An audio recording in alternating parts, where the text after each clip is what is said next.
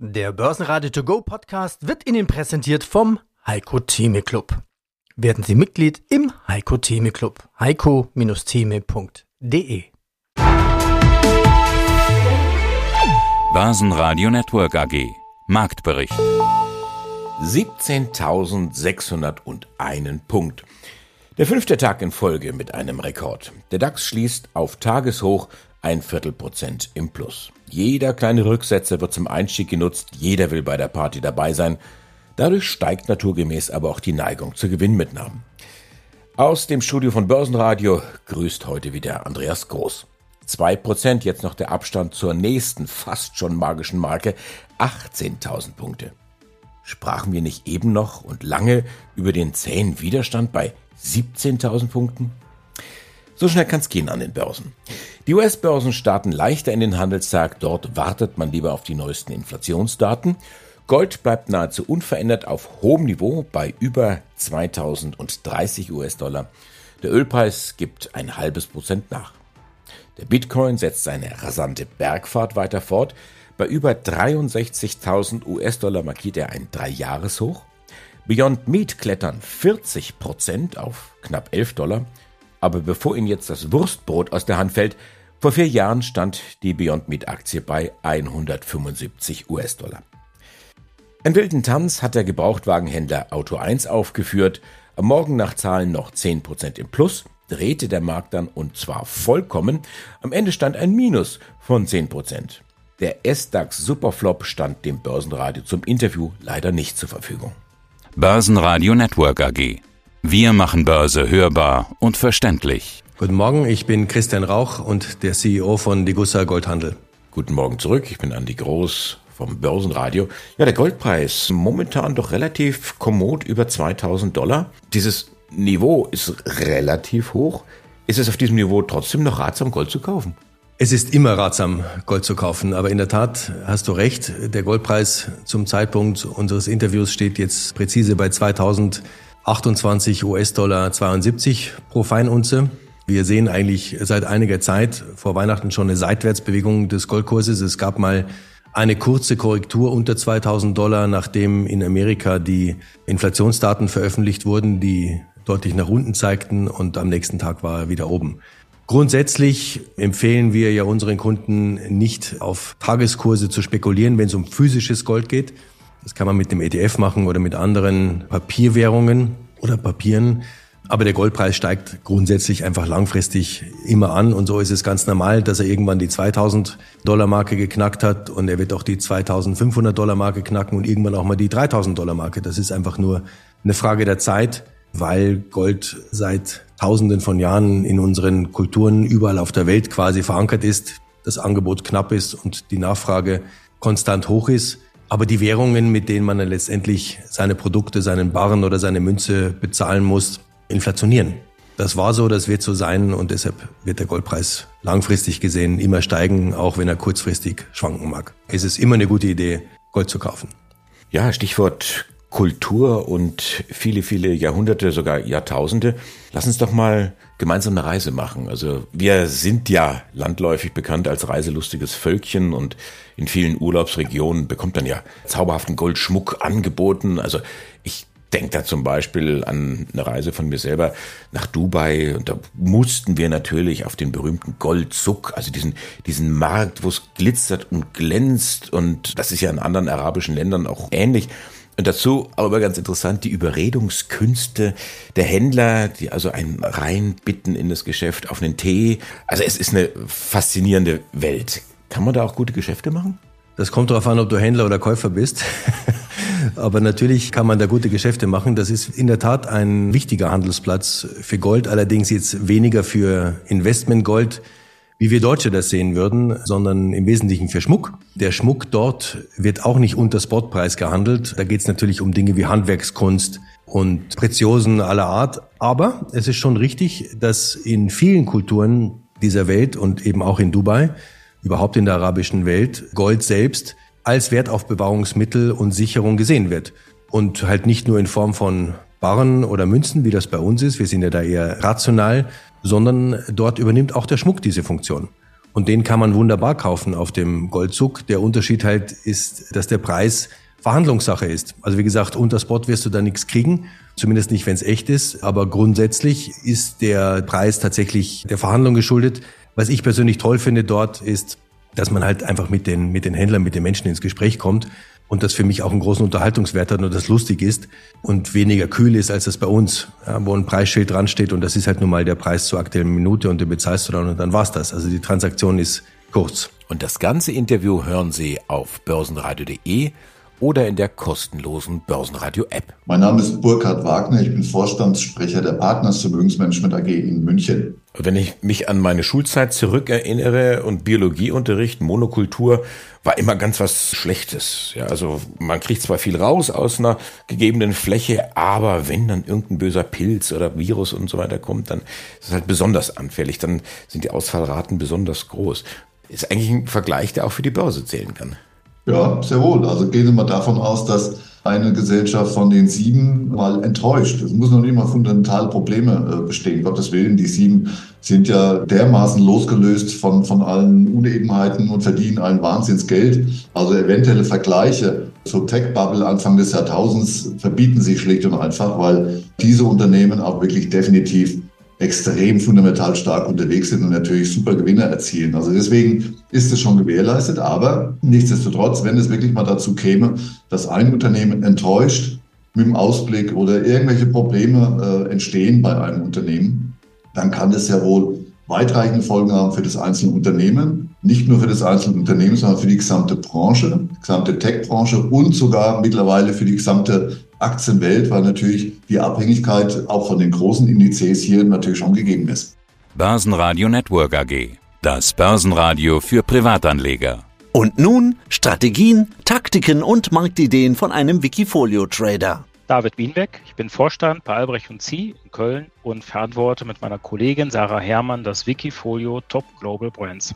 Top Global Brands, also es geht hier um Marken, die in sind und das auf der ganzen Welt. Zunächst ein paar wohlklingende Zahlen habe ich vorbereitet. Aufgelegt wurde dieses Wiki im Jahr 2014, hat eine Performance seitdem von 210 Prozent, also mehr als verdreifacht. Momentan sehe ich dort 30 Werte. Ihr seid nahezu voll investiert mit 97 Prozent und Allzeithoch. Das ist doch ein schönes Geburtstagsgeschenk zum 10. Geburtstag, oder? Ja, das nehmen wir gerne an, das Geschenk zehn Jahre und vor allem, wenn man sich das vor Augen führt, das sind 12 Prozent per anno. Und wenn man sich überlegt, welche Krisen es da gab in dieser Zeit, da sind wir mit den 12 Prozent selber super zufrieden und hoffen, dass die Anleger das auch sind. Jetzt war ja 2022 kein gutes Jahr für das Wiki. Da hat man schwer Federn gelassen, aber 2023 alles wieder aufgeholt und jetzt im Jahr 2024 sogar ein neues Rekordhoch markiert. Was hat sich denn geändert also in 2022 haben wir in der Tat viel Gegenwind gehabt und der Grund dafür ist insbesondere, dass wir einen relativ hohen Tech-Anteil hatten. Das hat vorher natürlich auch die Performance vielleicht ein Stück weit getrieben. In 2022 kam dann halt wirklich der Wind massiv von vorne. Die Gründe kennen wir alle. Was wir dann geändert haben in 2023, das ist dass wir das Risikomanagement so verbessert haben, dass wir wirklich eine gesunde Branchenallokation anstreben und zudem mit der Hinzunahme der relativen Stärke wirklich auch wenn mal ein Wert nicht läuft, diesen relativ früh im Sinne einer Depothygiene wieder aus dem Portfolio rausschmeißen. Also sprich, ein Wert, der gegen uns läuft, der wirklich nicht performt, dass wir den gar nicht zu lange mit beobachten, sondern dann recht konsequent diese Werte aus dem Depot eliminieren weil wir wollen ja nicht nur gute Marken haben, sondern die Marken, die auch gut performen. Ihr habt den Pepsi-Test gemacht. Mit welchem Ergebnis? Es ist äh, genauso wie du sagst, wenn wir wüssten, welcher Titel jetzt derjenige ist, der sich am besten entwickelt, dann würde man ja nur einen nehmen. Und seien wir ehrlich, das wissen wir alle nicht. Also sprich, man geht hin, man diversifiziert, wir streuen nach einer Systematik, gehen wir vor, investieren dann eben in 30 verschiedene Titel. Pepsi ist einer davon, wo wir auch im Moment sehen, Stand heute, konnten wir dann noch keine Früchte ernten. Soll bedeuten, Pepsi ist im Moment der schlechteste Wert im Depot. Aber schlecht, bevor man jetzt sagt, um Himmels Willen, was ist da passiert? Der schlechteste Wert, der liegt im Moment mit 6,6 Prozent im Minus. Also auch da ist es dann so, das wird durch die anderen Werte mehr als kompensiert. Und trotzdem muss man sagen, dieses Thema Momentum, Das kommt bei Pepsi einfach noch nicht zum Tragen. Und wir sind jetzt auch nicht so, dass wir da in Aktionismus verfallen, sondern das ist ein fester Rhythmus, in dem wir dann wirklich diese Depothygiene betreiben. Und wenn jetzt Pepsi nicht, sagen wir salopp, so aus dem Quark kommt und wirklich das Momentum wieder aufnimmt, dann ist es halt auch bei der nächsten Reallokation ein Titel, der das Portfolio wieder verlassen wird. Börsenradio Network AG, das Vorstandsinterview. Jahreszahlen. Einen schönen Nachmittag, Günter Ofner, Finanzvorstand der Flughafen Wien AG. Und ich bin Andi Groß vom Börsenradio. Grüße nach Wien. Man sagt ja so landläufig, über den Wolken ist die Freiheit grenzenlos. Aber trotzdem stellen wir immer wieder fest, Flieger, auch Flieger verbringen die meiste Zeit am Boden oder eben auf Flughäfen, wie zum Beispiel dem bei Ihnen in Wien. Mehr Passagiere, mehr Umsatz, mehr Gewinn und mehr Dividende. Das könnte nicht nur die Überschrift sein über dem Jahr 23, das ist sie. Ein Drittel mehr Umsatz, 50 Prozent mehr Gewinn. Ich runde jetzt einfach mal so ein bisschen. Ist damit Corona jetzt endlich abgehakt?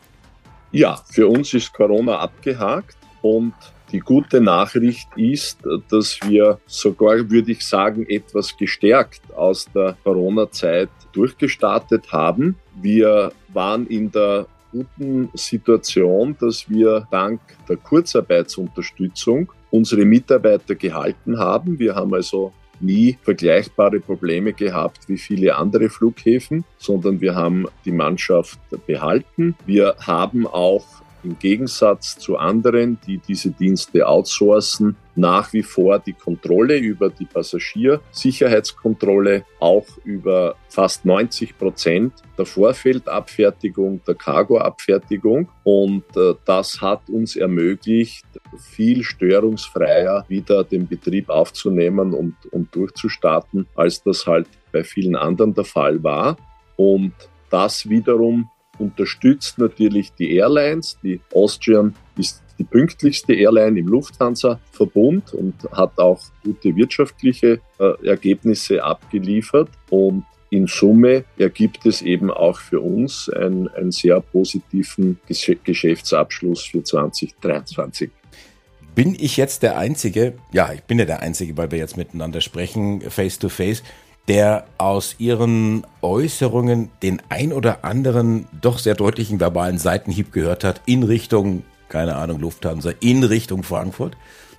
Ich würde nicht sagen Seitenhieb, sondern wir alle, glaube ich, können etwas lernen aus der Situation der, der Corona-Zeit. Und es gab natürlich in den letzten Jahren viele Diskussionen darüber, wie soll sich ein Flughafen möglichst produktiv aufstellen. Und jetzt hat sich gezeigt, dass die, die am intensivsten den Weg des Outsourcings gegangen sind, halt in der Krise die größten Probleme hatten, weil der Dienstleister keine oder sehr wenig Incentives hat, äh, die Mitarbeiter zu halten. Und die Lehre schon aus früheren Krisen, aber insbesondere jetzt aus der Corona-Krise, die man immer vor Augen haben muss, ist, dass wenn Mitarbeiter die Dienstleistung verlassen, sie nicht mehr zurückkommen, weil sie haben viele Probleme in der Produktion, in der Industrie nicht, die man eben im Umgang mit Kunden in der Dienstleistung hat. Und wenn sie das lernen, dann gehen sie dorthin und bleiben dort. Und dann ist es sehr schwer, wieder motivierte und auch ausgebildete und kundige Mitarbeiter neu zu rekrutieren und zurückzubekommen. Und das, glaube ich, äh, hat sich in der Krise in einem doch sehr, sehr dramatischen Ausmaß gezeigt. Und insofern waren wir in der etwas besseren Ausgangsposition, weil wir eben diese Outsourcing-Strategie nicht so mitgemacht haben. Und das ganze Interview hören Sie auf börsenradio.de oder in der kostenlosen Börsenradio-App. Peter Podesser, CEO SFC Energy AG. Das klingt jetzt fast so, als ob Sie im Ausland, asiatischen Ausland oder amerikanischen Ausland, mehr Unterstützung, Support bekommen seitens Politik und Bürokratie als im Inland, wo doch ganz gerne mal gute Geschäftsideen auch in den Mühlen von Politik und Bürokratie zermahlen werden. Das wäre aus meiner Sicht hier zu vereinfacht, einfach den klassischen schwarzen Peter hier verteilt. Wir sehen das Thema Adoption einer neuen Technologie weltweit natürlich auf entsprechenden Zeitachsen aufgesetzt. Und die Politik kann hier Rahmenbedingungen schaffen, das wirkliche dann begeistern und überzeugen von Nutzern, das obliegt uns als Unternehmen, als Unternehmern selbst. Und das haben wir auch gelernt. Umgekehrt, grundsätzliche Rahmenbedingungen und Entbürokratisierung. Ja, jedes Förderprogramm, das es erleichtert, eine neue Technologie, beispielsweise über F&E-Förderungen schneller zum Reifegrad zu bringen, halte ich selbst für sehr wichtig. Wir konnten hier in Deutschland auch über doch einige Jahre immer wieder erfreulicherweise Fördermittel hier einwerben, aber meist eben einfach eine Co-Förderung, wenn man sagt, man investiert einen Euro hier in die Entwicklung zwischen 30 und 40 Cent Förderungen. Wir haben immer nur Förderprogramme auch gemacht, die wir auch ohne Förderung gemacht hätten, weil wir auch die 60 oder 70 Cent ja selbst zahlen müssen. Aber wenn man das im internationalen Kontext sieht, ist diese F&E-Förderung in den frühen Jahren, denke ich, beispielgebend gewesen. Zwischenzeitlich war das Thema Brennstoffzelle, Wasserstoff völlig vom Radar hier national verschwunden. Wir sehen die Auswirkungen der momentanen Haushaltslage auf das Förderregime in Deutschland. Das wird sicherlich zu Verzögerungen führen, das führt zu Kürzungen. Erfreulicherweise sind unsere Kunden, unsere Geschäftsmodelle unserer Kunden nicht auf reinen Förderprogrammen aufgesetzt. Deshalb hier eine geringe Abhängigkeit. International, ich halte das Programm in den USA persönlich für sehr pragmatisch, sehr sinnvoll, wenn man dort schon investiert und vernünftige Produkte herausbringt, die zu einer Emissionsreduktion führen, dass man dann weniger Steuern bezahlt. Das ist auch messbar. Deshalb klar, sinnvoll. Für uns aber nicht der ausschlaggebende Punkt, hier in Salt Lake City unseren ersten Standort in den USA hochzufahren. Wir mussten einfach nur näher zu unseren Kunden. Wir bauen dort Vertrieb, Service, Logistik, Funktionalität auf. Das hätten wir ohnehin gemacht. Wenn wir jetzt auch Teile der Wertschöpfung dorthin verlegen und dafür dann auch einen Teil der Investition rekuperieren können, so ist es absolut vorteilhaft. Also von dem her würden wir hier jetzt keine generelle Differenzierung machen, was Förderregime betrifft. Ich halte auch wenig davon, immer nur hier über mangelnde Förderungen zu klagen. Man muss da schon auch die unternehmerische Initiative, denke ich, nach vorne setzen. Was das Thema Bürokratisierung betrifft, ein klares Ja. Hier nicht nur national, auch international, ob wir hier über Indien sprechen, ob wir hier über Deutschland sprechen. Wir sprechen über eine neue Technologie. Das Umgehen hier mit Wasserstoff führt vielfach einfach zu ja, Sorgenfalten. Ich nenne es immer die Hindenburg-Hürde. Na, jeder sieht mal hier etwas explodieren, etwas Gefährliches passieren. Umgekehrt, Wasserstoff technisch richtig gehandelt führt zu keinem erhöhten Risiko. Und aufgrund dessen, ja, mehr Information, mehr Schulung und schnellere behördliche Genehmigungen, das ist etwas, was uns, denke ich, weltweit hier helfen würde, auch unsere Kunden zu einer schnelleren Entscheidung zu bringen. Ich bin Andreas Groß, die Stimme von Börsenradio. Ich wünsche Ihnen einen schönen Abend. Börsenradio Network AG. Marktbericht.